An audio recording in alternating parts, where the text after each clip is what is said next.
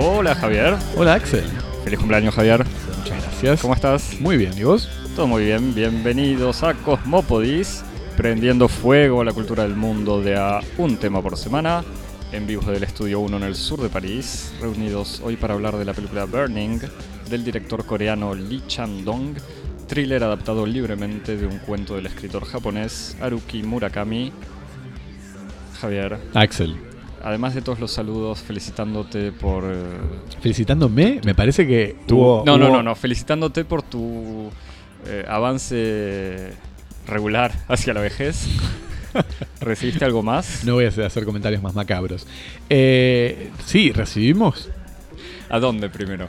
a cosmopodis.gmail.com mm, muchas manifestaciones de, de admiración, especialmente hacia vos, Axel. No era eso lo que te preguntaba. tenido, como todos sabemos, como eh, primero yo que comparto con vos estas este, deliciosas sesiones en el estudio, unas performances memorables en las que te has convertido en héroe, como dicen, Estás citando a un mensaje como dicen algunos de, nuestros, de nuestros oyentes, así que seguimos reconociendo eh, estas manifestaciones de gratitud. Déjame aclarar, un querido oyente, Nicolás, fiel de, de la primera hora, estaba atrasado en su escucha, eh, pero se actualizó y nos comentaba sobre todo el capítulo sobre mi Niemeyer. visita al espacio Niemeyer. Así que me, puso muy contento, no solamente porque me gusta recibir elogios, sino que decía que lo había escuchado con un arquitecto y que el arquitecto había aprobado. Había Así que- entendido también, ¿Cómo? que había entendido. Sí, sí, sí, que se notaba que, que mi explicación no era absolutamente... No, pero es, es muy cierto, es muy cierto. Espero que el mensaje sea cierto y que si el arquitecto nos está escuchando ahora también, no le diga Nico, no mientas. Eh, pero bueno, gracias por ese En mensaje. ese caso puede rectificar su posición en cosmopodis.gmail.com o si no, seguirnos en las redes, en, Cosmo- en Twitter e Instagram, en arroba cosmopodis. Exactamente. Eh, pero déjame terminar el mensaje de Nicolás que decía, y, y lo quiero aclarar. Ah, claro. Primero, nos- primero hacemos policía bueno y después hacemos policía malo. No, no es policía malo, porque agradecemos todo tipo de comentarios. Que decía que le encantaba cuando decíamos comisario exposición, diciendo que, o aclarándonos que eh, se dice curadores en castellano. Diciéndonos que no nos olvidemos del español. Claro, en efecto se puede decir curadores, pero nos habíamos tomado el trabajo de encargarle al pasante que chequeara en varios diccionarios de lengua castellana disponibles y el uso de la palabra comisario como comisario de exposición está aceptado. Eh, así que no... Por lo menos está registrado en un diccionario de español, no forma parte de las reglas de uso privadas Eh, del y- español perverso que existen en el Estudio 1. Exactamente. español degenerado. Y obviamente la palabra comisario hacía pensar en la anécdota de, de la Revolución Rusa cuando, después de una reunión, después de la Revolución Bolchevique, cuando, entre otros, Lenin, Trotsky están armando el gabinete, creo que Trotsky sale a anunciarlo, a anunciar los nuevos ministros y empieza a decir ministro del Interior y dice, no, no, esperen, vuelve a la sala, charla con Lenin y dice comisarios del pueblo y no ministros. Eh, también recibí un mensaje, te cuento Javier, eh, reclamando más pochoclo. Ah, ese no lo recibí yo. No, ese me lo dice, me lo, me lo reclaman a mí. Sé que hay una distribución diferencial de la correspondencia. Eh, y la verdad que no sé cuánto, si, si vamos a cumplir con Pochoclo pronto, pero me da la sensación que el Pochoclo, en el Pochoclo seguimos el calendario de Disney con Star Wars y con Marvel. En, en- en el pitch que el departamento comercial escribió decía, del Pochoclo a Foucault todo se discute. Es cierto Bueno, que por eso, no hay, podemos- que, hay que mantener el régimen ese. Bueno, pero creo que va a depender más de la próxima Star Wars o la próxima, no sé cuándo sale Avengers Infinity War 2. Avengers es tu, tu departamento. No, que yo sé que la voy a ir a ver, así que te, te puedo hacer un, un monopodio. Por favor. cuando, cuando salga. Pero creo que es dentro de varios meses. Eh, además de seguirnos en Instagram y en Twitter. En A mí me gustaría hacer una, una Ah, fe de ratas. Eh, la semana pasada eh, nuestra conversación fue tan este, animada que incurrimos en numerosas imprecisiones y olvidos. Yo te la dejé pasar porque había otros problemas más importantes. Eh, una de estas imprecisiones es que yo dije repetidas veces el risorgimento en lugar de dopoguerra. Risorgimento siendo el, el periodo de la historia italiana que va más o menos entre 1848 y la unificación nacional a finales del 19 cuando en realidad quiere decir la, la topoguerra, estos años posteriores de la reconstrucción de la, de la posguerra, que, que, se corresponden en alguna medida a esos años como de, de expansión del capitalismo europeo.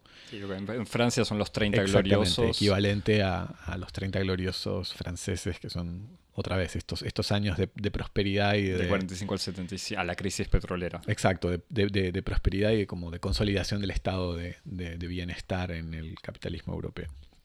Y la otra, que no es una imprecisión, sino un olvido que tuve en, la conversación de la semana pasada, es cuando yo te, recordaba esa película en la que yo te hablaba de una película de una chica que había pasado su verano consagrada a la instalación de, de una ducha en lugar de una bañadera en el, en el baño de su abuela, este, como ejemplo de una película de, una película épica y por épica entendiendo en una película que piensa en la posibilidad de acción este, y de cambios sobre lo real a partir de la voluntad de los, de los personajes.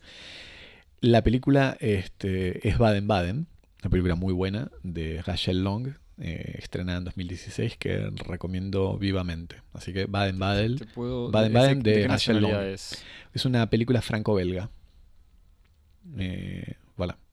Bien. Así y, que eso y lo del Cristo que lo corregimos en, en Twitter. Eso hicimos es claro. autocrítica. Eso también hicimos autocrítica. Que hablamos de un Cristo re, de un Cristo, Cristo en, en majestad. majestad. ¿Qué quiere decir eso? El Cristo en majestad igual es una figura, Javi, que es el Cristo sentado con Claro, pero con los, no es el bueno, Cristo redentor. Eh, no es el Cristo redentor que es el que vuela atado al helicóptero no es el, donde está no, no es el Cristo de la orbe. Marcelo.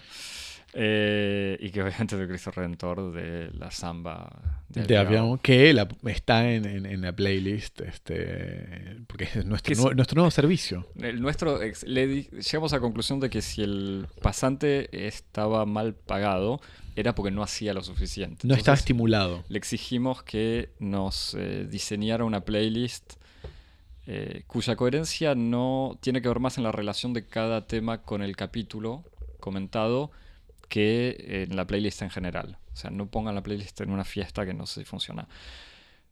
Depende Para... de la fiesta en la que estés. bueno. no, yo no pondría esa playlist en una fiesta. En tu fiesta, claro. En mi fiesta. No, porque va, es una playlist que puede ir de. Ya ni me acuerdo. Eh, pero de Radiohead a. Fabrizio de André a Metallica, digamos. Eh, para terminar con los anuncios y aclarar y recordar, te suscribís o para escuchar este podcast, en haces todas. lo que estás haciendo en este momento, o sea, nos escuchás en donde más te guste, pero si querés recomendárselo a alguien, le puedes decir que nos busque en Apple Podcast, Spotify, Google Podcast, TuneIn, Stitcher, Pocketcast, SoundCloud y tantas otras plataformas de podcast. Y ahí este, nos, nos evaluás nos recomendás y nos pones este, estrellitas y todo eso. Exactamente. Bien, bueno, gracias. O eh, sea que esta semana Pochoclo, ¿me decís? Eh, ¿Nos toca Pochoclo esta semana? Nos toca lo que yo llamaría película vegetariana. Pero ya lo voy a desarrollarlo después. Javi, contame favor, una, un poco. Una, estamos introduciendo nuevos conceptos. Los estamos haciendo públicos porque existían ya nuestros intercambios. Eh, bueno, no, la película que vimos, este éxito rutilante de, de taquilla, como a, juzgar por la foto que, que, anduvo dando vuelta en Instagram esta semana. No, pero hablando en serio, es una película coreana Bernie. que fue estrenada en, en, en, París y que nosotros, por distintas razones, no, no habíamos ido a ver, este, que nos habían recomendado distintas fuentes que en, cu, cu, cuyo criterio nosotros respetamos y la, la, estábamos pateando y dijimos, bueno, vamos a ir a verla. La vimos en, en dos días distintos, pero vos la viste, la sala estaba vacía.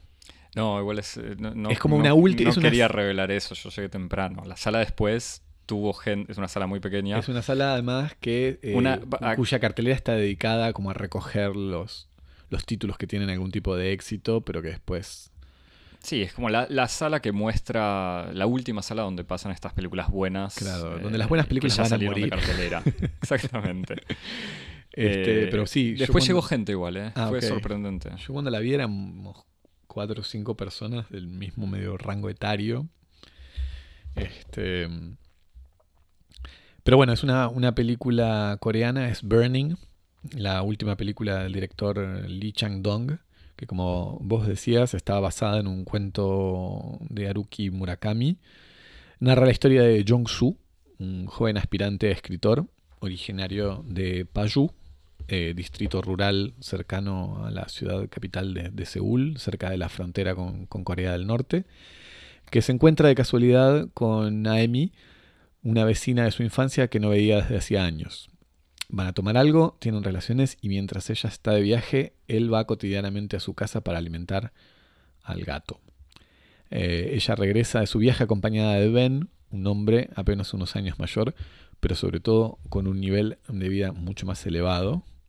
Eh, y se crea. ¿Te, gustó el eufemismo para decir que es un, un, rico, un hombre rico? Me parece, sí, me parece, me parece un, un, sintagma así como una especie de extraño eufemismo. Y se crea una especie de triángulo amoroso hasta que una noche el millonario, viste como acá hay un desplazamiento, se pasa de un nivel de vida mucho más elevado al millonario, le revela a Jong-soo que lo que más disfruta en la vida es cada dos meses quemar invernaderos abandonados en el campo. Y que el próximo va a ser uno muy cercano a su casa. Al mismo tiempo, Jong-soo, celoso, insulta a Amy que deja de contestarle sus llamadas y desaparece. Spoiler alert. El, resto del resumen es revela momentos finales de la película, pero en 30 segundos pueden seguir escuchando. Aunque vamos a seguir spoileando. Termina, Javi, por favor. entro entonces en, en, territorio este, intensamente spoiler, spoiler alert. Jong-soo, desconfiado, empieza a seguir a Ben, que tampoco tiene noticias de Amy, pero tiene una nueva amiga que, como Amy, es joven e inocente. Obsesionado, persuadido de que la quema de invernaderos no es el único pasatiempo minoso de su rival, Jong-soo convoca a Ben en un lugar alejado y termina matándolo a puñaladas y quema su auto junto a toda su ropa. Axel. Mira, como te decía. ¿Por qué esta película es una película vegetariana? Es eh, eh, que incluso el, es un concepto viejo ya. Creo, no sé si anterior al podcast, pero eh, me parece que es un concepto anterior, sí. Sí, recuerdo que hace unos eh, un par de años, saliendo, ya no me acuerdo qué película me dijiste, que te dabas cuenta que había un cine que alimenta eh, el, alma y el cuerpo cual fast food, con comida procesada y, carne de no, no sé con qué condiciones de producción, y un cine vegetariano y que hay que saber eh, o que habría que saber elegir bien con qué se alimenta uno y pasar a un modo de vida espiritualmente y estéticamente y artísticamente más sano, claro, que sería vegetariano. Un cine como directamente vinculado a saciar los, deseos más básicos y otro, uno más nutricio, más este... Sí, sin caer en la facilidad de la grasa de la carne. Entonces quedó que eso, que digamos, las, películas de Marvel, el Pochoclo, son claramente el, McDonald's del cine. Puede haber películas, yo no, sé, no es para entrar en una categoría que no, discutimos antes, pero un Tarantino, ponele, que yo diría es un asado, una hamburguesa que, que se defiende como, casera. Un, Tarantino, claro, un Tarantino es una hamburguesa gourmet. como estas nuevas modas así, que en el fondo es una hamburguesa. Exactamente, un McDonald's pero más caro. Eh, y cierto cine que logra. No quiero decir la perfección espiritual, eh, no, no es. Eh, pero, pero nada, más elevado, digamos. Sí, yo creo que, es más, la categoría surgió cuando vos te volviste vegetariano. No, por eso, yo no, quería hacer una defensa del vegetarianismo que no tiene nada que ver con la película.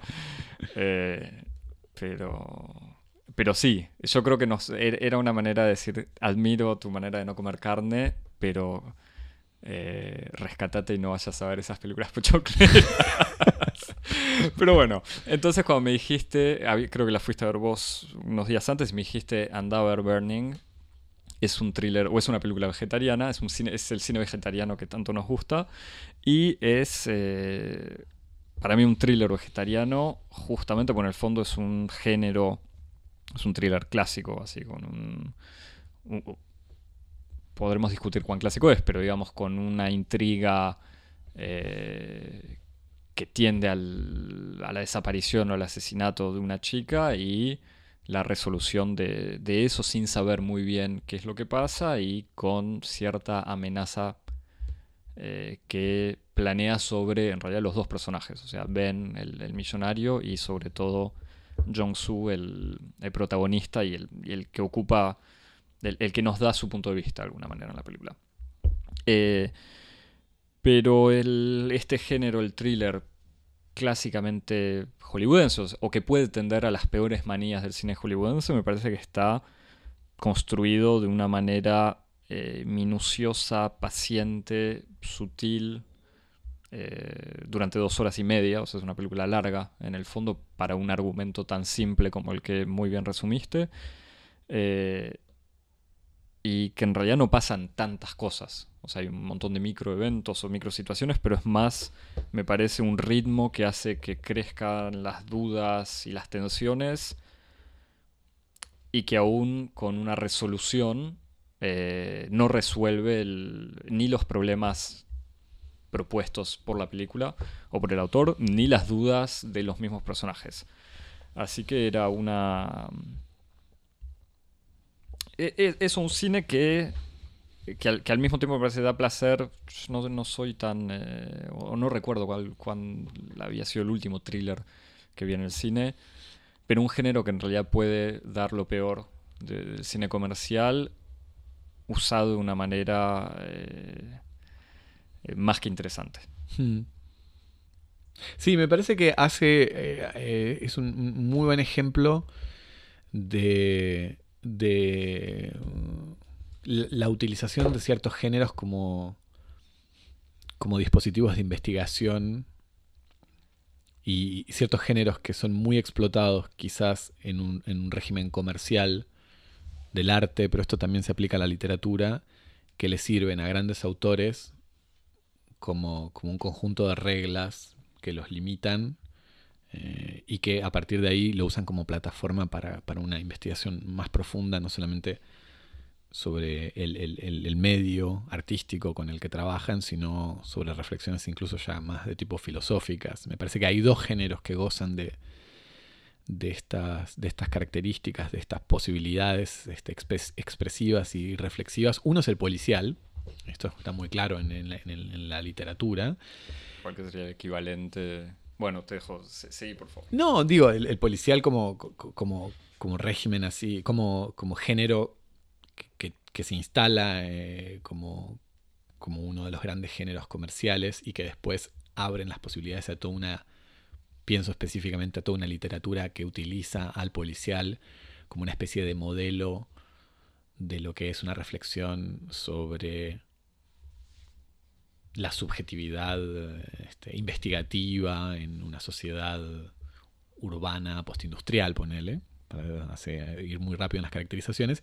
Me parece que si eso pasa en la literatura con el policial, la película de misterio o el thriller tiene, tiene ese estatuto privilegiado en el cine, ¿no? Como que un género muy comercial, muy, eh, muy efectista, eh, muy, muy como refrendado por, por, el éxito popular, que después le da un montón de, de autores la posibilidad de elevarlo a algo más allá, de transformarlo como una especie de género sobre la cual se construye una reflexión general sobre el cine y sobre las relaciones humanas en general. Pienso sobre todo en el, en el autor un poco que, inaugura esta posibilidad de, utilizar al, film de misterio como, como una obra de arte, una obra autoral que es Hitchcock. Eh, me parece que si hay como un autor sobre una especie de autor sobre el cual se construye eh, buena parte de, la estetización del, del, género del, thriller o del misterio o de hacerlo trascender las reglas, las reglas conformistas del cine comercial es Hitchcock y sobre él hay un montón de, de, autores que toman esta especie como de partido, ¿no? De, utilizar como, eje de referencia un género muy popular con reglas muy estándar y que las llevan más lejos. Esto es muy interesante como se ve con mucha claridad en, el modo en el que, por ejemplo, la Nouvelle Vague lee a Hitchcock. Eh, me parece que eso está, está muy claro, pero después se, lo puede ver incluso mucho más adelante en, un montón de otros, de otros cineastas. Y me parece que acá, por ejemplo, en el caso de la película de Lee Chang-dong, hay algo de esto. Hay algo como una especie de eh, utilización de un cierto. de una cierta enciclopedia, de un cierto archivo eh, de procedimientos narrativos que le viene de la gran tradición del cine misterio norteamericano.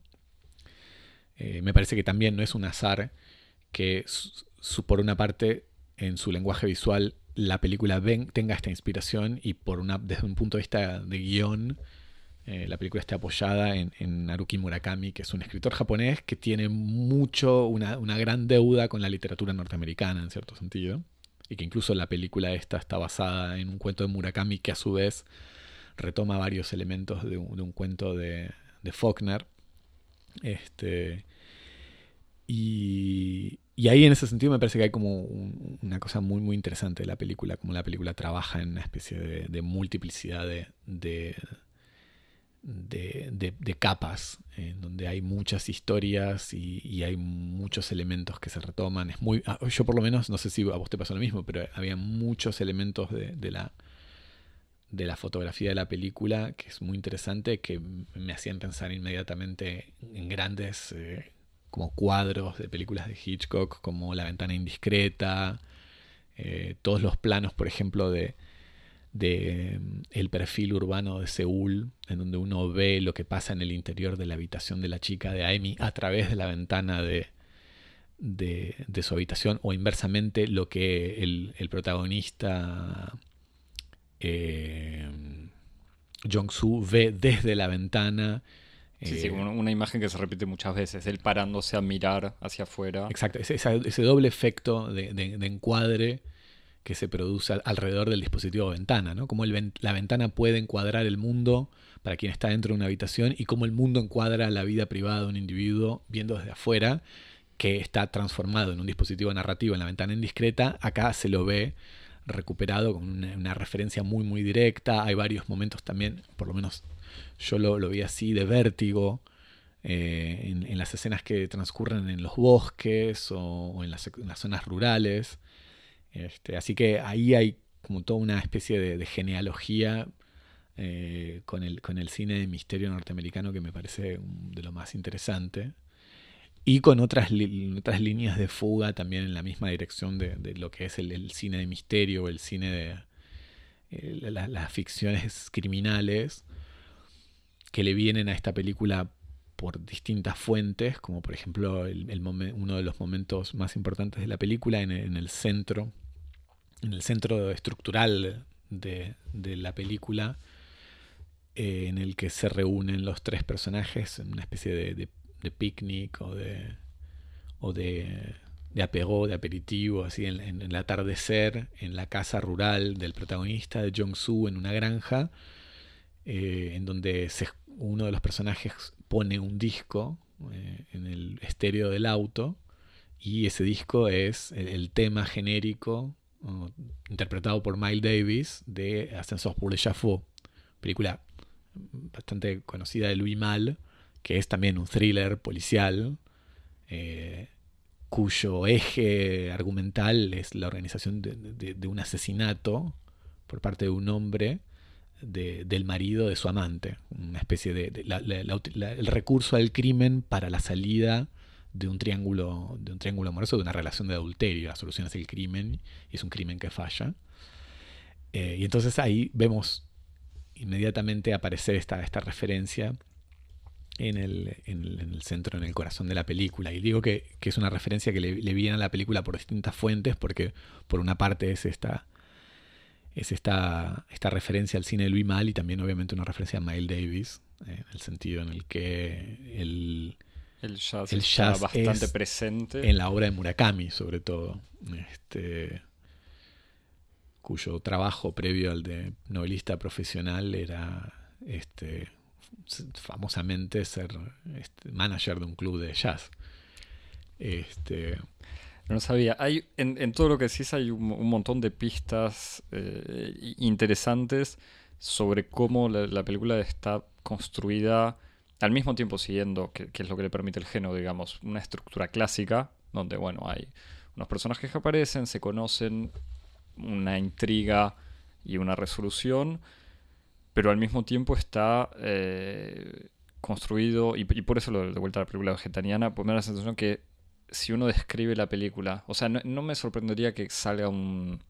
que gane un Oscar primero, pues está, va a representar a Corea y hay que ver si es seleccionada, pero en el fondo es una película que puede ser vista muy fácilmente por alguien que ya conoce el género, pero al mismo tiempo que esta película transformada en película de Hollywood o una remake hollywoodense la arruinaría completamente.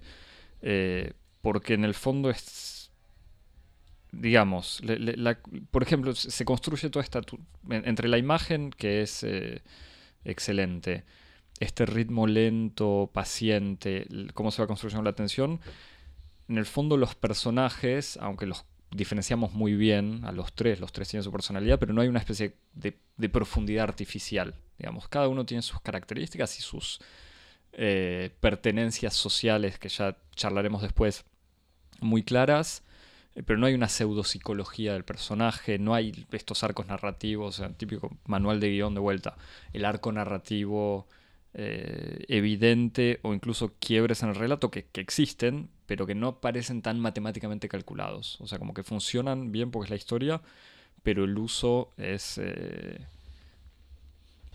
no, sé si decir menos calculado, quizás al revés, está tan bien calculado que no necesita seguir el, funcionamiento de manual. Me parece que lo, que lo que vos querés decir ahí, y me parece que la, palabra cálculo es central, eh, es que es un cine de misterio, pero que no está orientado por el horizonte de la resolución.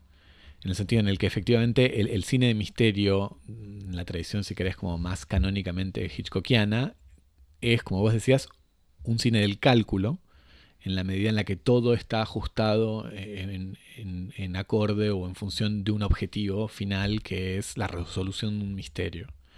es un cine que está organizado bajo la idea de que el misterio este, es un medio para un fin. Mientras que me parece que eh, en esta película, que es en cierto sentido absolutamente eh, deudora de Hitchcock, sobre todo en su imagen y en, otras cosas, lo remixa, los amplía en el sentido en el que el misterio ya no es el medio para otra cosa, sino que es el fin, es la finalidad, es el objetivo, es el misterio. Eh, y no hay eh, ningún tipo de eh, voluntad o de, direccionamiento hacia una resolución. Y eso es lo que hace sentir, como vos decías, que la película está menos calculada. Y en ese sentido es donde la película entra como una especie de espiral muy interesante, que es el espiral un poco como de la locura, de lo siniestro, de la obsesión y que como todo espiral de la sin razón es una espiral que no tiene fin, que no tiene fondo, que tiene, es, abismal. Uno tiene la sensación de que a partir de un momento la película se pierde. O sea, que uno se pierde con el personaje. claro, que uno se pierde eso. No, no, no, no, quiero decir que es la película que se pierde, sino que uno participando, participando de la película hay algo que, que hay como una especie de momento en donde se descarrila todo y ese descarrilamiento parece no tener fin, parece no, no, poder encontrar ningún tipo de obstáculo. Incluso el final, que es, el final este que mencionábamos, en donde estos dos personajes que tienen alguna clase de tensión y de enfrentamiento, que si querés después podemos explorar un poco más, Jong-Soo y Ben, se resuelve en el momento de, del asesinato, de la muerte de, Ben en manos de Jong-Soo. Es una resolución que no es satisfactoria en cierto sentido. y, y que es, por un lado, sorprendente y porque es muy fácil, digamos, lo convoca y lo mata. Y por otro lado, es. Eh, no, sé si obvia, pero. Eh, otro detalle que. Disculpame, que no es obvia, para, para decir, por ejemplo, explícitamente qué significa que una muerte sea obvia en el cine o en una historia, eh, es la capacidad para establecer una interpretación unívoca de un hecho. en el sentido en el que eh, una, un, acontecimiento es obvio cuando uno puede decir, ah, esto significa tal cosa. Tal uno gana sobre el otro, la voluntad de uno prevalece sobre la voluntad del otro. Lo interesante, lo fascinante de, del modo en que la película avanza eh, en camino de la ambigüedad y, de, la incertidumbre, incluso en esos hechos que parecen no admitir ambigüedad, como es el hecho de la muerte, es que esa muerte no sabemos qué significa. ¿Qué significa? Que Jong-Soo vence a su rival porque lo mata, pero al mismo tiempo uno tiene la sensación de que esa muerte está perversamente instigada por Ben, que lo lleva, que lo conduce a Jong-Soo a esa manía homicida. Entonces, ¿quién? Eh, hay, como una especie de, incapacidad, eh, de irresolución en, la interpretación de ese hecho que hace que justamente este misterio no encuentre, no encuentre una respuesta ni una resolución. O que encuentre varias y por lo tanto ya no, no, está ese, ese mecanismo de, reloj que tiene el género de misterio en sus versiones como más este, convencionales. Y, está todo este estas dudas generalizadas están atravesadas también por el tema de la literatura omnipresente, porque el protagonista es un aspirante a escritor. Eh, y que de vuelta la imagen esta que evocabas de él mirando en la ventana también es mucho eso. Es como él, él está como siempre tratando de mirar al mundo y en el fondo nunca se sabe cuánto es él buscando historias para contar, porque cada vez que le preguntan ¿y sobre qué escribís? Él dice, todavía no sé. Eh, y en el fondo está esta duda generada, que podría ser como una especie de recurso barato, de decir, pero esto es todo un sueño, esto es toda una historia que está él contando.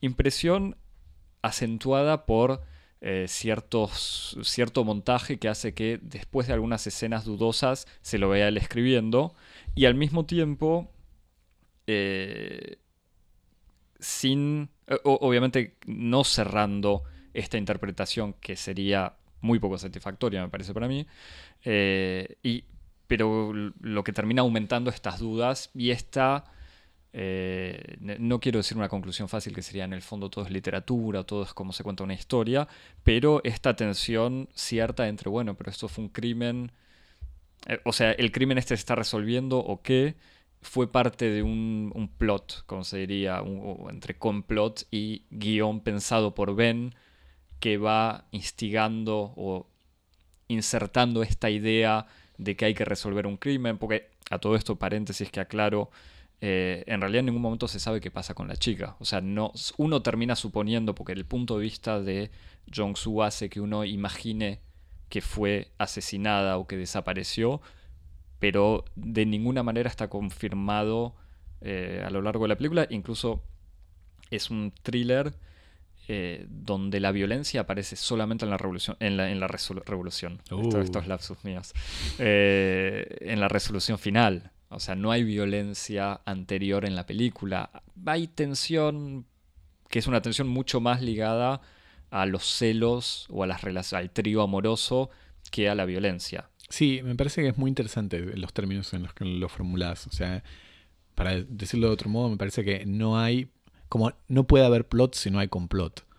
En el sentido en el que no puede haber historia, no puede haber ficción, si no hay antes de, esa ficción un reflejo un poco paranoico de alguien que tiene dificultades para entender lo que pasa a su alrededor.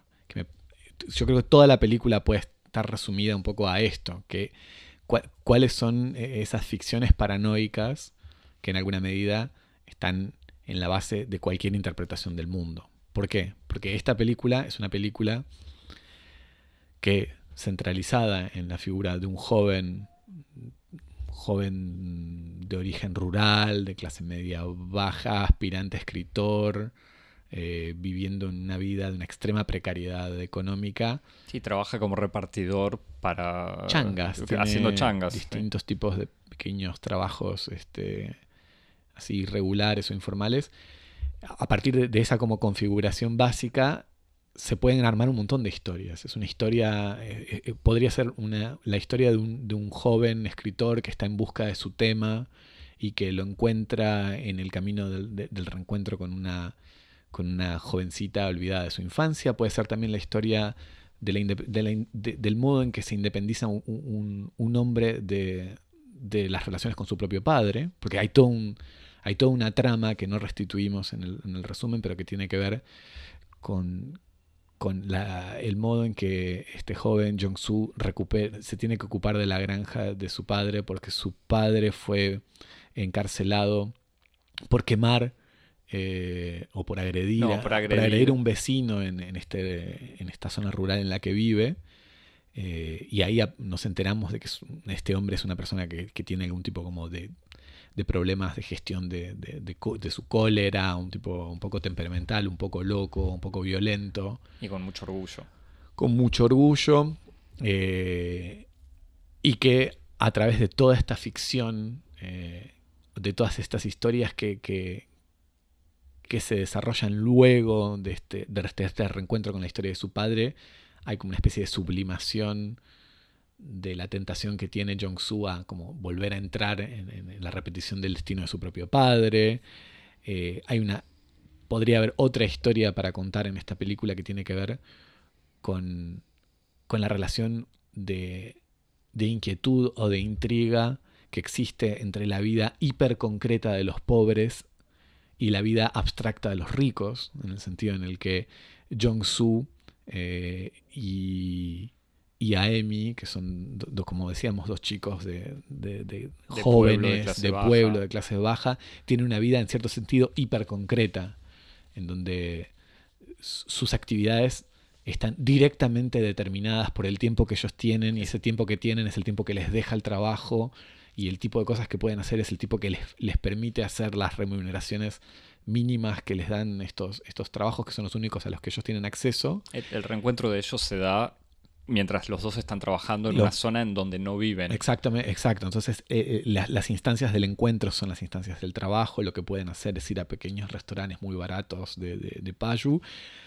Esta vida como hiper concreta se contrapone a la vida de Ben, que es un hombre que no sabe de dónde, de, de qué vive, de dónde viene su dinero, que, que vive entregado al, al cultivo de, de placeres y de prácticas extremadamente sofisticadas, como, como la cocina, es un gran gastrónomo. Bueno, el jazz de vuelta, evocabas el es un jazz antes. esteta, el es un jazz melómano. aparece cada vez que aparece Ben. Claro, es un melómano, es un esteta, es un gastrónomo, eh, es, es un- una persona que eh, frente, frente a esta especie como de ocio adánico que le permite su, su existencia, se entrega a, la, la sofisticación de la experiencia. Su trabajo es vivir, vivir del modo más sofisticado, y eso termina transformándose como una especie de desbarranco, desbarranco perverso, en donde esa sofisticación que primero lleva a una actitud artística frente a la vida, conduce casi como inevitablemente al crimen, en donde el vandalismo, como la quema de, de, de Invernaderos. granjas, de invernaderos, o incluso el verdadero crimen más profundo que está como en, en un- en una especie de, de- de- de sub- de- de régimen de suposición, que es que Ben ah, mató en realidad a Amy y que uno de sus, sus hobbies es como seducir eh, a jovencitas y luego matarlas, forma parte como de esta especie de búsqueda de sentido eh, que tiene Ben como una especie de, de héroe un poco diabólico, entregado al, cultivo, al culto más sofisticado de su propio placer. Este, Y, y que, y que es en el fondo.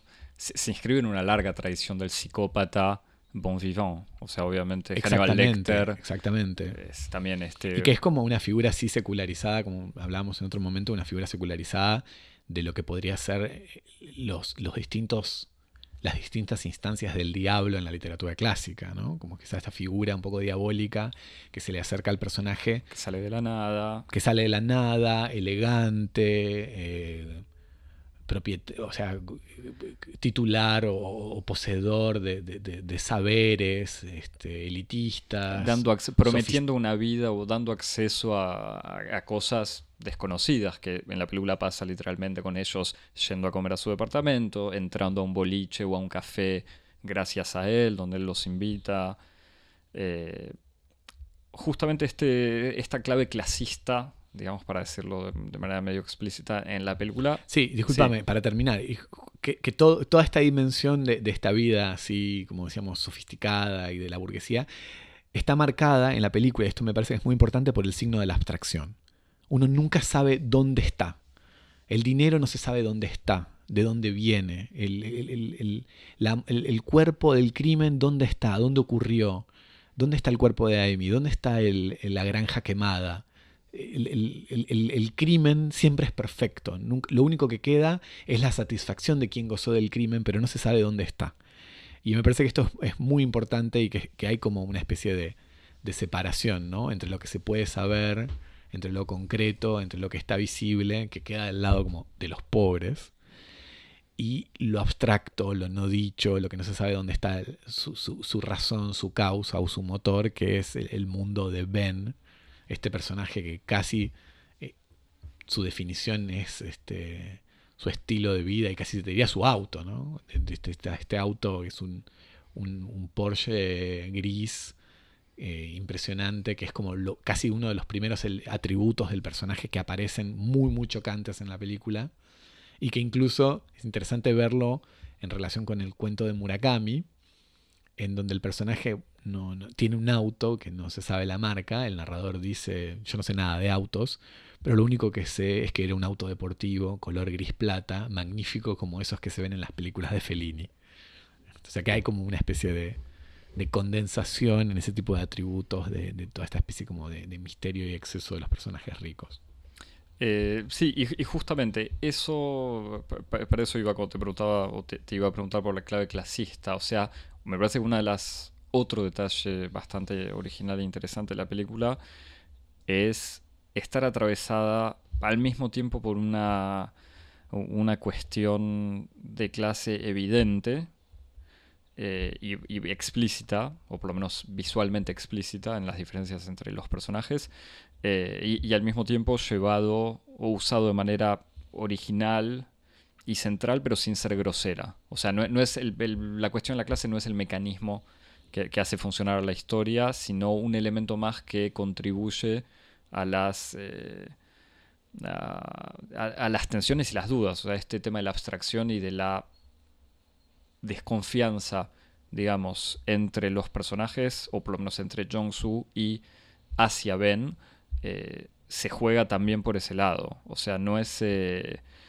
eh, no, es para nada un drama social, digamos, un- una película social, así de las que ganan en Cannes últimamente. No, para nada. Es- me parece que eh, precisamente lo que vos decís es- es como que no es una película cuyo argumento ilustra un punto socioeconómico, sino que es una película que utiliza mecanismos socioeconómicos para producir historias. Hmm. En donde, como vos decís, est- estos, estos elementos que distinguen a los personajes en su posición, por ejemplo, de acceso al dinero, al consumo, produce efectos argumentales. Como, como el modo en que estos personajes se cuentan a sí mismos su lugar en un, un posicionamiento socioeconómico produce efectos argumentales o de construcción de personajes. Digamos, si Jong-soo no sabe, desconfía de Ben es porque en el fondo no sabe cómo logra vivir así, de dónde saca ese dinero. Y entre ellos, entre Jong-soo y Aemi, dicen, bueno, algo hará, tendrá algún trabajo. No solamente eso, dice, hay demasiados hombres en Corea que son como Ben, ricos que no se sabe por qué son ricos. Y, y de vuelta, en el fondo, la incomprensión eh, y el misterio es, como parte del desconocimiento de esas formas y esos gustos de la élite, o la élite, élite, élite, élite, como diríamos en francés, eh, económica. O sea, in- incluso en esta charla sobre sabes cocinar. eh, Ben los invita a la casa, Ben cocina, le gusta cortar sus, eh, sus verduras y preparar, ya no me acuerdo qué tipo de plato sofisticado. Y a Emi le pregunta a Jong-soo, le dice, ¿vos sabes cocinar? Como diciendo, ¿sabes hacer este tipo de platos? Y Jong-soo responde normalmente como, cocino, siempre me cociné, como siempre necesité, siempre tuve que cocinarme. Eh, porque es algo necesario, no es porque es algo que hago por placer. Pero otra vez, la, la- la- cocina, ahí está como la diferencia entre los dos y es muy importante y me parece que esto es lo que organiza la oposición entre los personajes. Es Jong-soo, que siempre se cocinó, pero nunca pudo hacer de eso una experiencia estética, un, dispositivo de experimentación estética. Mientras que Ben no se cocina, cocina. Como es esta pequeña diferencia que, que existe en español como con la pronominalización del verbo. Cocinarse es ser capaz de alimentarse todos los días con la comida que uno hace porque no tiene plata de ir a un restaurante. Ben no se cocina, Ben cocina. Transforma la experiencia de la preparación de los alimentos en una experiencia estética. Y ahí es donde empieza a surgir entre los personajes una, especie de asimetría muy interesante, eh, de atracción y de repulsión, de, seducción y de condena, en donde eh, Jong-soo proyecta en Ben toda una serie de, deseos. Ben es este hombre, un hombre de mundo, un hombre culto, un hombre sofisticado, que incluso Jong-soo eh, ve con cierta envidia como siendo en alguna medida, estando por encima de, la vulgaridad y el conformismo de su mundo burgués, en el sentido en el que Ben se rodea de amigos ricos, a los que en alguna medida desprecia. Bueno, usted tenía en mis notas sobre las tres personalidades, tenía notado justamente eso. En, el fondo los, son atributos de clase los que tienen los dos, y siendo los dos gente que habla poco, me da la sensación, Jong-Soo es tímido, introvertido, desconfiado pero que se deja llevar, y en el fondo es un pobre trabajador honesto, mientras que Ben es seguro de sí mismo pero también callado, observador, y con, y esto leo mis notas, con un aire de superioridad, en el fondo desinteresado de lo que pasa. Y en el fondo desinteresado incluso cuando está en este boliche o rodeado de amigos o rodeado de chicas jóvenes e inocentes que cuentan anécdotas de, la vida, lo que genera obviamente misterio. Pero que es de vuelta un misterio que funciona en un thriller como es el misterio de, de la aristocracia, de los gustos aristocráticos desconocidos por el resto de la sociedad. Sí, y me parece que otra vez, e, esta especie como de relación que tienen de, afinidad y de rivalidad estos dos personajes, dicho sea de paso, en última instancia es una gran película sobre relaciones entre hombres, en el sentido en el que eh, la, chica que está entre ellos dos, eh, es casi como una especie de, de, casi de bisagra, es como un elemento que permite a estos dos personajes relacionarse en una posición de al mismo tiempo de competencia y de solidaridad, de afinidad y de distinción, eh, en el que en el fondo son, ellos dos encarnan como dos destinos del dandy, ¿no? Eh, de, de distinto tipo, como el dandy burgués, que es Ben, es un hombre rico, pero que está más allá de la riqueza. Es un hombre que en alguna medida, o por lo menos e, ese es el modo en que él se presenta, pero me parece que hay varios elementos de la película que te permiten eh, verlo ir en esta dirección. Es un hombre que está más allá de, en alguna medida casi más allá de su propio interés, eh, en el sentido en el que insinúa en algún momento que él se puso en situaciones de riesgo, que estuvo muy, cerca, que estuvo muy cerca de la muerte y que él está en alguna medida en la búsqueda de experiencias que vayan más allá de, lo agradable y que en alguna medida uno intuye que su deriva criminal va en esta dirección, de como una especie de decadencia, si querés, o de búsqueda de trascendencia del conformismo burgués en el que vive.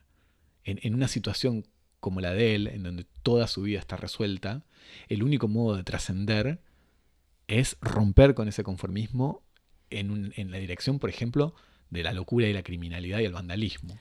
Todo e inversamente. igual todo esto de vuelta desde un punto de vista incompleto. Absolutamente. Y desde el punto de vista de Jong-soo. Que es el de Jong-soo en el fondo. E inversamente Jong-soo, que es como un dandy, pero un dandy proletario, eh, que como vos decís, es, un muchacho pobre, pero que es un muchacho que tampoco se siente eh, circunscripto ni definido por las limitaciones de su situación económica. Hay un momento que me parece clave para, para mostrar hasta qué punto eh, si hay algo que define al personaje es menos, como decíamos, su condición proletaria que su condición, entre comillas, de artista, de escritor, que es el momento en el que él asiste a una especie como de, muy ruda, muy ruda y muy áspera eh, entrevista de reclutamiento para trabajar en algo así como un, este, depósito de Amazon, un depósito industrial en donde un patrón, un capataz, eh, acostumbrado a los protocolos casi militares de, tratamiento de, los empleados en Corea, empieza a asignarle a cada uno de los candidatos un número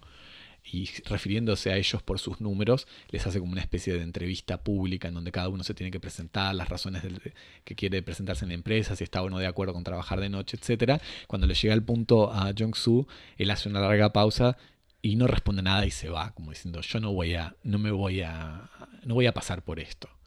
Y me parece que otra vez, en esta especie como de inconformismo, de, de, dimensión así como de un, de un espíritu contestatario en Yaló. O sea, no, no, está en, una perspectiva, si querés, para volver incluso a lo de la semana pasada, épica, en donde el personaje reacciona organizando una especie de asamblea sindical.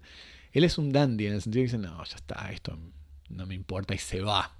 Y, que de vuelta en, la construcción de los personajes eh, no son eh, retratos psicológicos o incluso sociológicos eh, completos, sino momentos que dan elementos que permiten identificar quizás cierto arquetipo social y, personal, pero que no pretende, no busca tener el personaje bien armado, lo, que permite también estas dudas. Si en el fondo él es tímido, pero al mismo tiempo es escritor y se permite ese tipo de respuesta, eh, se permite ir a ver a, los vecinos de la granja para hacer firmar unas peticiones en favor de su padre, incluso siendo el hijo de este padre con tanto orgullo y con, tan, con tanto carácter, y que en la resolución de la película termina él cayendo en eso también, en una especie de ataque de... Exacto. De, o sea, donde pierde su sangre fría y pasa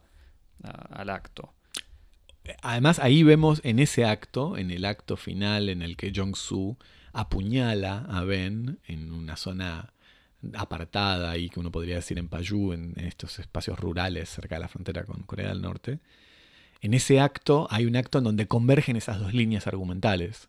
Por una parte, la relación de Jong-soo con su propio padre, este padre que te da la impresión de que él tuvo que lidiar toda la vida con sus accesos como de locura o sus caprichos o sus, sus idiosincrasias y con las que él intenta en alguna medida emanciparse y que en, ese, en esa búsqueda de emancipación termina transformándose, al transformarse en un homicida, termina siendo un digno hijo de su padre y al mismo tiempo se une la línea argumental de su relación con Ben, en donde como su único modo de, poder eh, en alguna medida abrazar ese destino de, transformarse en, en, ese espíritu libre que es ser un artista, es matar a ese dandy que él al mismo tiempo en alguna medida envidiaba. Como para, para poder liberarse de eso, él va y lo mata. So pretexto de matar al hombre que él sospecha que mató a su novia. O, a su, novia que, él se imagina que es su novia, pero que ni siquiera este, con la que tiene una relación muy fugaz, este, con la que él se obsesiona un poco. Y todo esto, y esto me parece importante subrayarlo, en, una, en un montaje argumentativo muy laxo, muy, muy, muy flotante, en el que uno, por muchas razones, tiene la posibilidad de pensar que todo esto forma parte de la historia que él comienza a escribir en el momento en el que finalmente logra transformarse en un escritor. Hay varios elementos que hacen pensar que él logra salir de este bloqueo, logra encontrar su voz y comienza a escribir y lo que escribe es esta historia. Eh, en donde él... Y donde la literatura sería de nuevo una manera de... Eh, ¿Cómo se llama? Asubir placeres, como es... Eh, sublimar. Sublimar, claro, y como que si el crimen fuese parte de su propia historia y no un verdadero crimen. Sí, sí, es como la, inversión del famoso título de Quincy. Si, el tratado de Quincy es como del asesinato como una de las bellas artes, esto sería como las bellas artes como crimen. Este, Efectivamente. Y, donde se sale, sin de vuelta ser una película con mensaje social, pero de la misma manera donde la seguridad de Ben, o sea, este dandy seguro de sí mismo, tenía, estaba profundamente relacionado con su riqueza y la timidez de Jong-soo está también ligado a su situación social, al salir de esto, un poco como decías antes, hace una especie de salto, no de salir de su condición, pero de salir de una... De, estar completamente determinado, incluso en su forma de ser, por su condición social. Sí, que como decíamos al principio, eh, eh, si fuera tan sencillo, uno diría, bueno, la resolución es que Jong-soo se emancipa y ergo escribe una novela o mata a su rival. Pero no es tan No es así, eso, claro. porque hay elementos que hacen pensar que en el fondo quien gana es Ben, que logra transformar a Jong-soo, que era un joven muchacho de buenos sentimientos, en un homicida. trabajador. Que in- incluso, y, y para pasar a esta parte, porque me gustaría que habláramos de la quema de invernaderos como, como acto real o poético o lo que sea. Incluso en la escena donde se da este picnic que evocabas antes, el, este joven Jong-soo está trabajando con sus botas en el barro y en la bosta, alimentando a un, ternero que, A su que tiene- único su ternero. único ternero de la granja, donde recibe un llamado de Jaemi que le dice, estamos pasando por Payú, vamos un- a visitarte. Y en él una deja situación, de trabajar. discúlpame, en una situación, que- en una situación que está impregnada de vergüenza de clase. Claro, él deja de trabajar, se saca las botas, se lava las manos quizás, mira su casa desordenada, trata de acomodar todo y los recibe obviamente con este Porsche que llega desentonando absolutamente con, los con el camión en mal estado que, que maneja Jong-soo, con la carretilla Y que además no solamente e- ellos, sus visitantes, llegan en el Porsche impecablemente vestidos como una publicidad, sino que llegan con comida, le, un traen para- le dicen unas no, botellas para, de vino. para no molestarte trajimos comida de no sé dónde, pero sí tan. En esta situación, este picnic, se da la charla, la misteriosa charla entre los dos hombres, mientras ella se quedó dormida después de haber bebido un poco. Eh, ben se arma un cigarrillo de marihuana y le comenta a Jong-soo eso, que su pasión, o no, no me acuerdo cómo lo dice exactamente, le dice, a mí, ¿sabes? Te voy Sí, a es contar una un confesión. secreto. Le dice, es un "Te- momento de confesión. te voy a contar un secreto. A mí algo que me apasiona es quemar invernaderos, de estos invernaderos de plásticos, de plástico que se ven tanto por acá. En una confesión o una- un hobby, por lo menos sorprendente, digamos, para un hombre de tanta clase que haga eso. Donde obviamente de vuelta está esta dimensión de clase de alguien que se siente propietario de todo el mundo, porque la primera pregunta incluso de Jong-soo es, pero esos invernaderos que quemas son tuyos. Y él le dice, no, no, por supuesto que no, son invernaderos que están abandonados. Uno se da cuenta más o menos que están abandonados, pero en el fondo no queda tan claro en esa charla. Eh, y como decíamos antes, cada dos meses quemo uno. Jong-soo le pregunta, ¿y cómo los elegís? ¿Cómo haces? Y dice, no, no, me tomo el trabajo de ir haciendo un, eh, un relevamiento de, de- de los eh, invernaderos disponibles, elijo muy bien y cuando me vienen las ganas voy y lo quemo. Son 10 minutos de fuego y me voy tranquilo sin que nadie sepa lo que pasó. Con toda esta impunidad, eh, eh, y es un, de vuelta un momento inquietante entre la impunidad y la seguridad con lo que lo cuenta y lo ridículo de la situación eh, de, este hobby que no pega para nada con, con el personaje. O, o que no pega, que en el fondo sí pega, pues es parte de este personaje misterioso, pero que no es lo que uno imagina. O sea, uno no imagina que en ese Porsche tan lindo hay un bidón de nafta listo para quemar un invernadero. Sí, bueno, no sé, habría muchas cosas para decir, ¿no? O sea, por empezar, e- e- esa es una de las, de las tres secuencias sobre las cuales se construye el cuento de, Haruki Murakami, que es muy distinta de la, peli- muy distinta de la película. Eh, Y una de las secuencias centrales del cuento, que está retomada casi literalmente, es efectivamente la de esta conversación en, el picnic en la, casa de- la casa rural de Jong-soo, en el cual Ben le cuenta esto.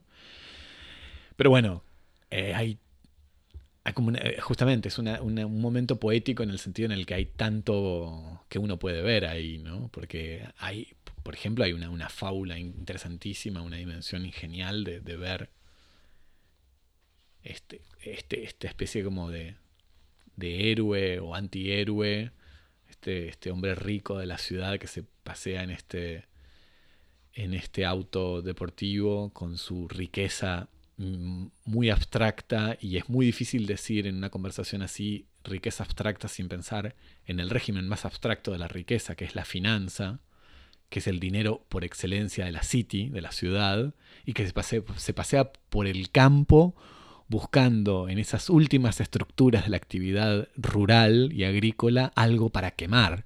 O sea, esa especie como de fricción que existe como entre el mundo de, el mundo de la riqueza urbana abstracta con, el mundo, con, con las últimas estructuras así del mundo rural, agrícola y esa especie de encuentro que no puede sino producirse bajo la forma del vandalismo, como una especie de acto así de, como de, de búsqueda de purificación o de revancha o de venganza.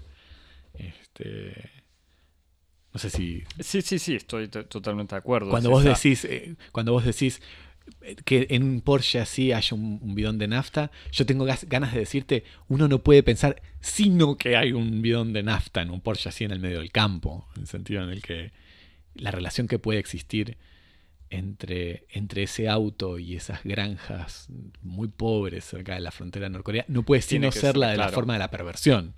Sí, Solo sí. puede haber un bidón de nafta para quemar granjas. Y, y que casi que se multiplica, o, son estos, todas estas sensaciones en general, pues no es eh, otra cosa que, van aumentando cuando después de que Ben le dice, eh, me gusta quemar eh, invernaderos, y el próximo, de hecho, es uno acá muy cercano a tu casa.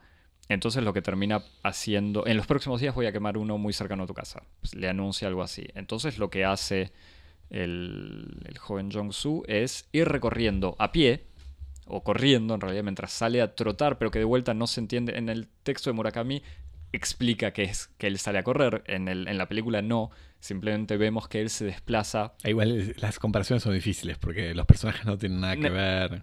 No, no, de hecho, sí, sí. discúlpame, lo, lo agrego en, en- en- en el, la en el cuento de Murakami, el personaje se excusa en alguna medida diciendo, mira, esto te lo conté porque me fumé un porro y estoy medio con la lengua floja, pero además porque como vos sos escritor, porque el narrador es un novelista perfectamente como pero identificable con mayor, Murakami, incluso no es joven como Jong-soo, sino que tiene la misma edad. que- Claro, y que está en su linda casa y todo. Este, como vos sos Casado, escritor, supongo que esta historia te va a gustar. Vos lo vas a entender.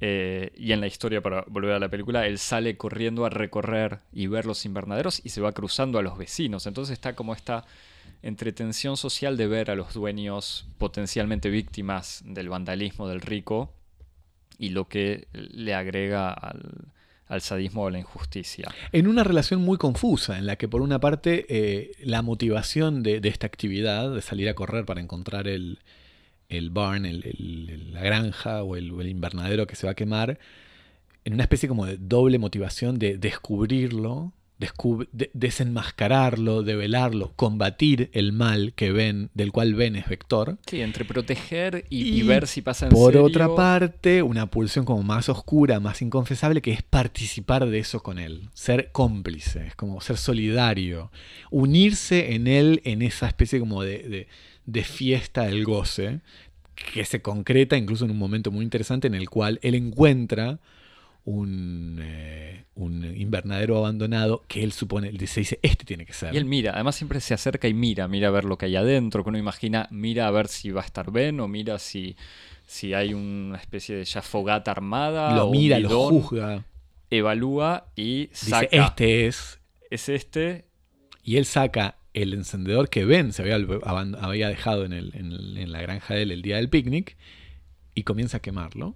Inmediatamente pre- se prende arrepiente. fuego un, un pedacito de plástico colgando que se inflama enseguida y lo apaga como entre con culpa y como pensando por qué cometí esto que, al que Ben me estaba llamando de alguna manera.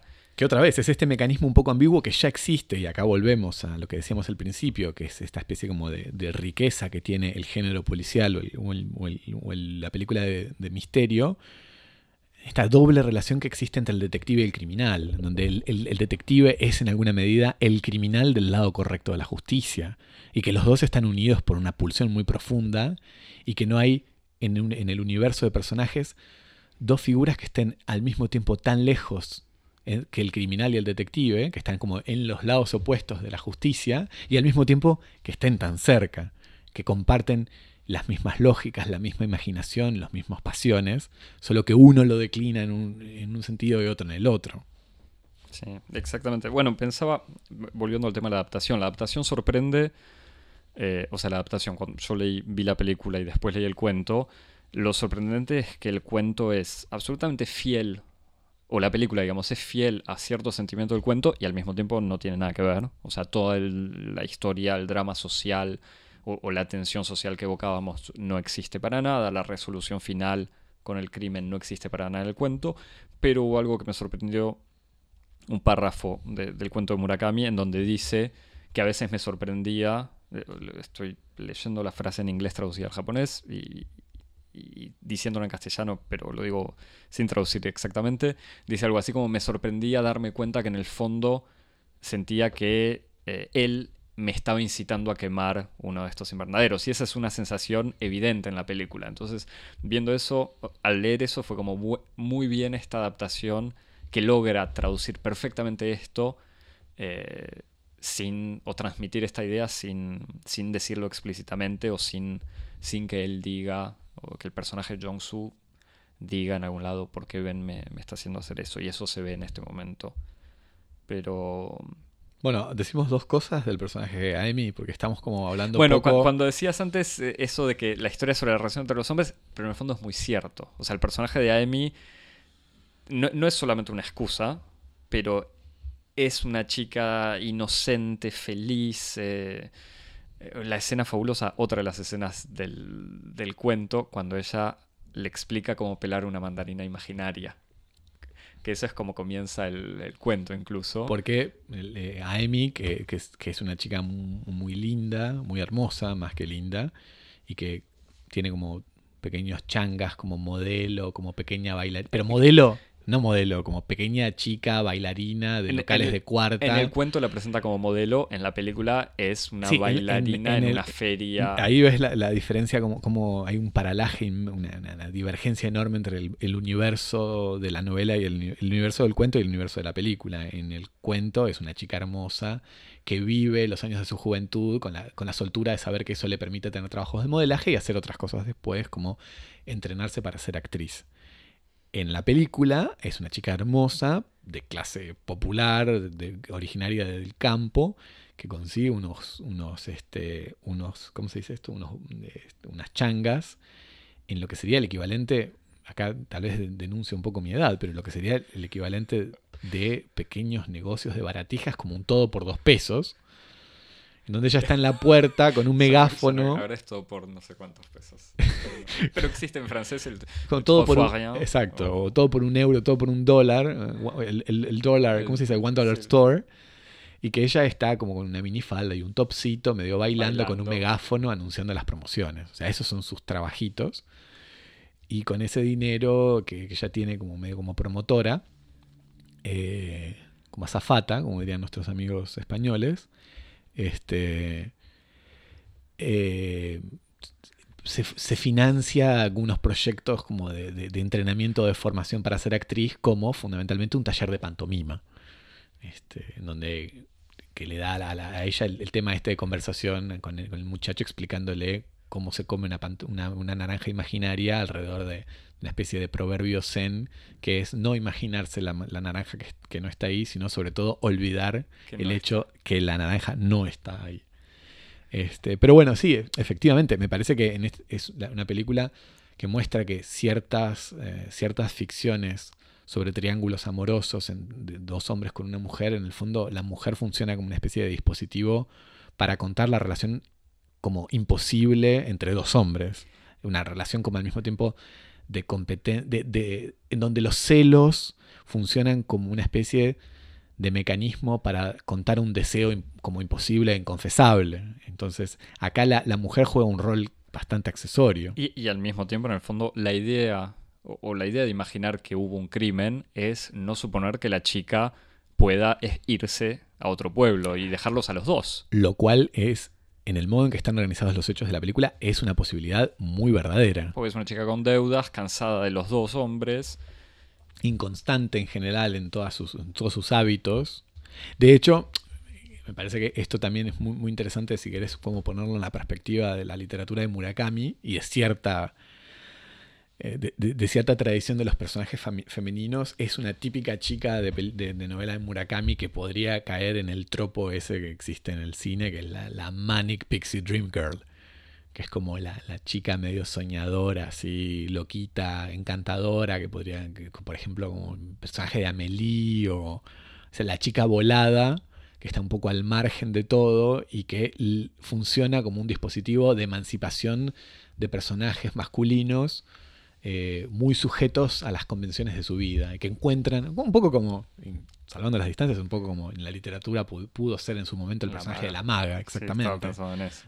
Pero que no habla bien de, Cortázar, de muchas cosas. independiente, bueno, pero es que se, digamos, se inserta en una cierta tradición, una cierta historia de, ese tropo, de la, la, Manic Pixie Dream Girl, este, en la que este personaje está, pero de manual, o sea y eh, sí, no sé si querés... Eh, sí, no, es que me parece que, me, parece que pasa mucho por ahí la cosa, ¿no? Como lo... no sé si vos como lo... Sí, sí, totalmente. Es que es un personaje que al mismo tiempo es una chica impulsiva, no, solamente impulsiva, sino que hace lo que quiere, también es ella la que, el, frente en, el primer encuentro entre ellos. Sí, e incluso es un factor interesante que este, este hace lo que quiere o una chica que no le importa nada hasta te hace sentir que incluso cuando ella se pone de, novia, entre comillas, aunque nunca está explicitado, tiene esta relación con Ben, este hombre rico, da la sensación de que tampoco lo hace por interés.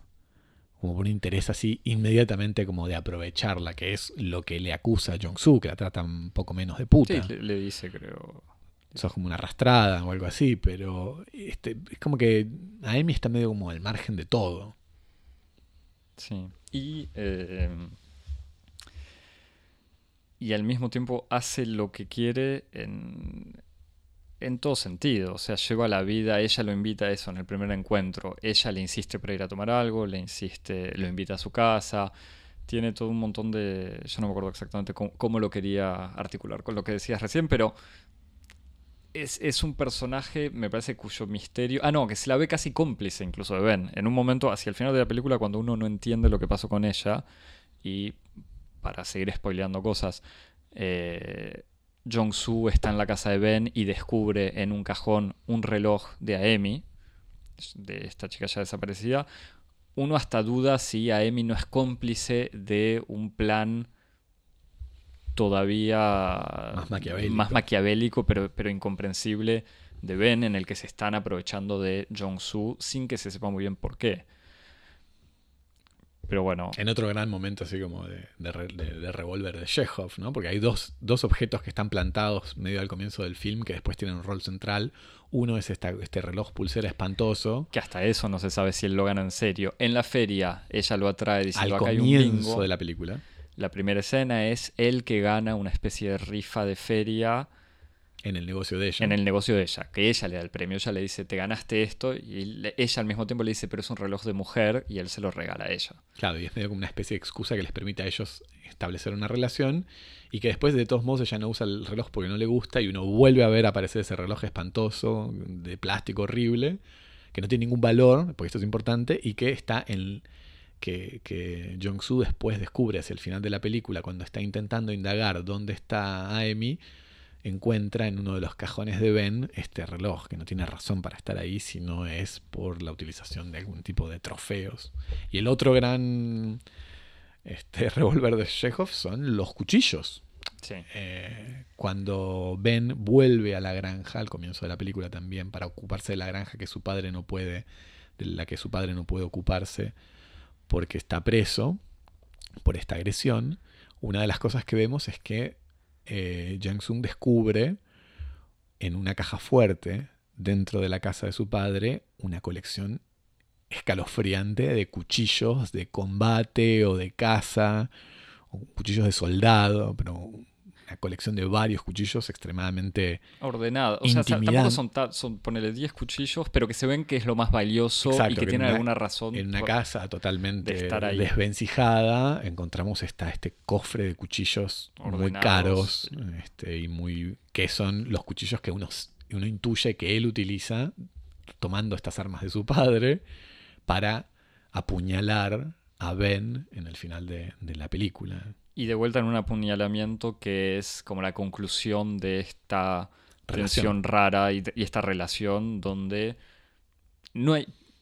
Ben acude a, este, a esta cita diciendo, ah, me habías invitado con Amy, ¿dónde está Amy? Pero uno, uno no entiende muy bien si cae por inocente o si va a buscar algo. Bueno, en el fondo uno no puede creer que él no sepa que Amy de todos modos no va a venir y Ben lo apuñala casi sin convencimiento, como dudando todavía en lo que hace.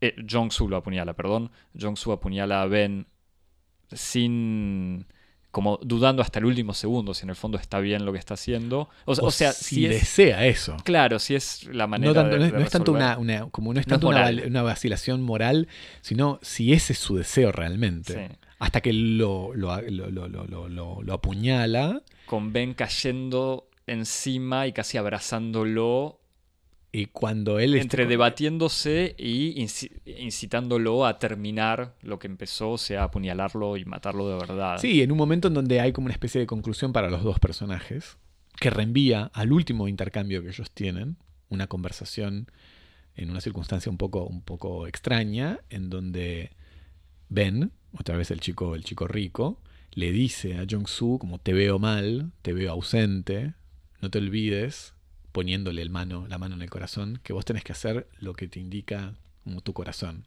Vos tenés que sentir eso, sentir, el, sentir los bajos en el corazón, como si dijera El ritmo. el ritmo, como, como si, como si el, el cuerpo entrara en una especie de como sintonía con el mundo. Vos tenés que sentir el bajo acá, que es lo que él en alguna medida este, sugiere que le pasa cuando él quema cuando él quema invernaderos o hipotéticamente cuando él mata a mujeres. Eh, y entonces vos tenés que hacer esto. Y en el momento este final en el que él se descubre apuñalado por Jong-Soo, lo abraza y lo mira y en un gesto que no es un gesto ni de sufrimiento ni de resistencia, lo mira como al mismo tiempo agradeciéndole la muerte y diciéndole, ah, ahora sí encontraste eso que te hace este, como latir el corazón. Lo, lo- lo que cierra además esta idea medio de diablo, de demonio, Exacto. Eh, que, que- que comentabas al principio. Algo, algún elemento más. Hay- habría muchas cosas para No, muchas incluso en la cosas. adaptación, el tema de Faulkner que Ah, aparece. por ejemplo, digamos el último elemento, Dale. no lo mencionamos, lo, de- lo decimos para que darle ganas a nuestros espectadores de ver la historia del gato. Sí. El gato es muy importante eh, en- eh, porque introduce varios de estos elementos que enrarecen la- el argumento y que hacen como hacen fallar la interpretación realista de la película. ¿no? Es como lo que te hace sentir que hay algo más que lo que se ve en la pantalla. Eh, es este, este gato al que él va a alimentar o que él imagina que, se, que va a alimentar. Él No va- vamos a decir más, ¿no? Él va a alimentar un gato que no se muestra nunca, que no ve nunca. que él no ve nunca, Porque- que come. Porque o- o que- Jaime le dice que es muy tímido, que no le gusta ver a los extraños. Entonces él va rigurosamente durante dos meses a llenar un, una un, bolsito de comida de gato y a limpiar un- una, bandeja de piedritas donde siempre aparece la caca del gato, pero el gato no lo ve nunca. Después una vecina, cuando él empieza a buscar a la chica, le dice que nunca hubo un gato en el edificio, que los gatos están prohibidos. Y después él empieza a imaginarse que el un gato que adopta Ben es el gato de, de, de Jaime, lo cual demostraría que él la mató y se quedó con sus cosas, con su gato y su, y su reloj. Pero, Pero de vuelta es un todo- gato abstracto e invisible como la riqueza de Ben, o, o como la fuente de la riqueza de Ben y todos estos Y que elementos. todo queda en el campo como del complot, de, la- de- de las ideas que él se hace en su ficción paranoica. Así que el- todos esos son pequeños elementos que hace que la película eh, valga la pena ver y que no, no hay tal cosa como un spoiler en una buena película. Bien. Bueno, Javier, ¿querés...? eh, Recomiendo a- Ascensor para el Cadalso. el eso te estaba por decirle el nombre en castellano que no, no tenía. Ascensor por le Chaffon de Louis Mal. La, película, o la música. No, no, la película. Eh, sí, yo tenía. En realidad pienso, pero es. Me, da la sensación que es una, una recomendación por desconocimiento de, cine coreano y otras cosas, pero el cine de On Sang-soo, que yo te vengo prometiendo hace un montón, eh, que para cuando salga la próxima película, que en Francia salen tres por año, yo te, lo, lo hablaremos porque, porque me encanta, pero digamos que esta película tiene. Es una especie de mezcla entre Seven, o sea, Pecados Capitales, y el cine de On Sang-soo. Wow, qué, com- qué Pero comparación para mí la escena, como la, escena de ellos, la escena de ellos comiendo y bebiendo en un restaurante, dije como, ah, bueno, esto, esto es un lugar común del cine coreano, es un clásico. ellos emborrachándose y hablando. Pero, pero bueno, y obviamente Gangnam Style, el, el hit de, de no sé qué verano hace unos años, que nunca creí que esa canción me iba a explicar tanto. A darte pistas. a darte pistas o, o- sí, o a ayudarme a entender una película coreana, porque obviamente el barrio en donde vive Ben es el barrio de Gangnam, que Es eh, el barrio chic. es el barrio tan, tan de moda entre los jóvenes ricos. Bueno, eso creo Eso que es todo. Cada vez que elegimos hacer una sola película para hacer un programa más corto, aprovechamos igual casi una hora y media. Claro. Pero bueno, Javier, para mandarnos mails Nos escribís a cosmopodis.gmail.com. y nos seguís en Instagram y en Twitter. En arroba cosmopodis. Y nos escuchás en Apple Podcast, Google Podcast, Spotify, TuneIn. TuneIn, Todo. Stitcher, Pocket Cast Donde sea. y tantos eh, lugares eh, de internet como medium.com barra cosmopodis donde están las hermosas imágenes concoctadas por nuestros equipos de... Cuidado, Axel, ahí viene la policía del neologismo. No, no, por favor. Eh, por nuestros equipos de arte y los resúmenes hechos por el pasante con su equipo de colaboradores. Nos vemos la semana que viene. Hasta la semana que viene. Chao.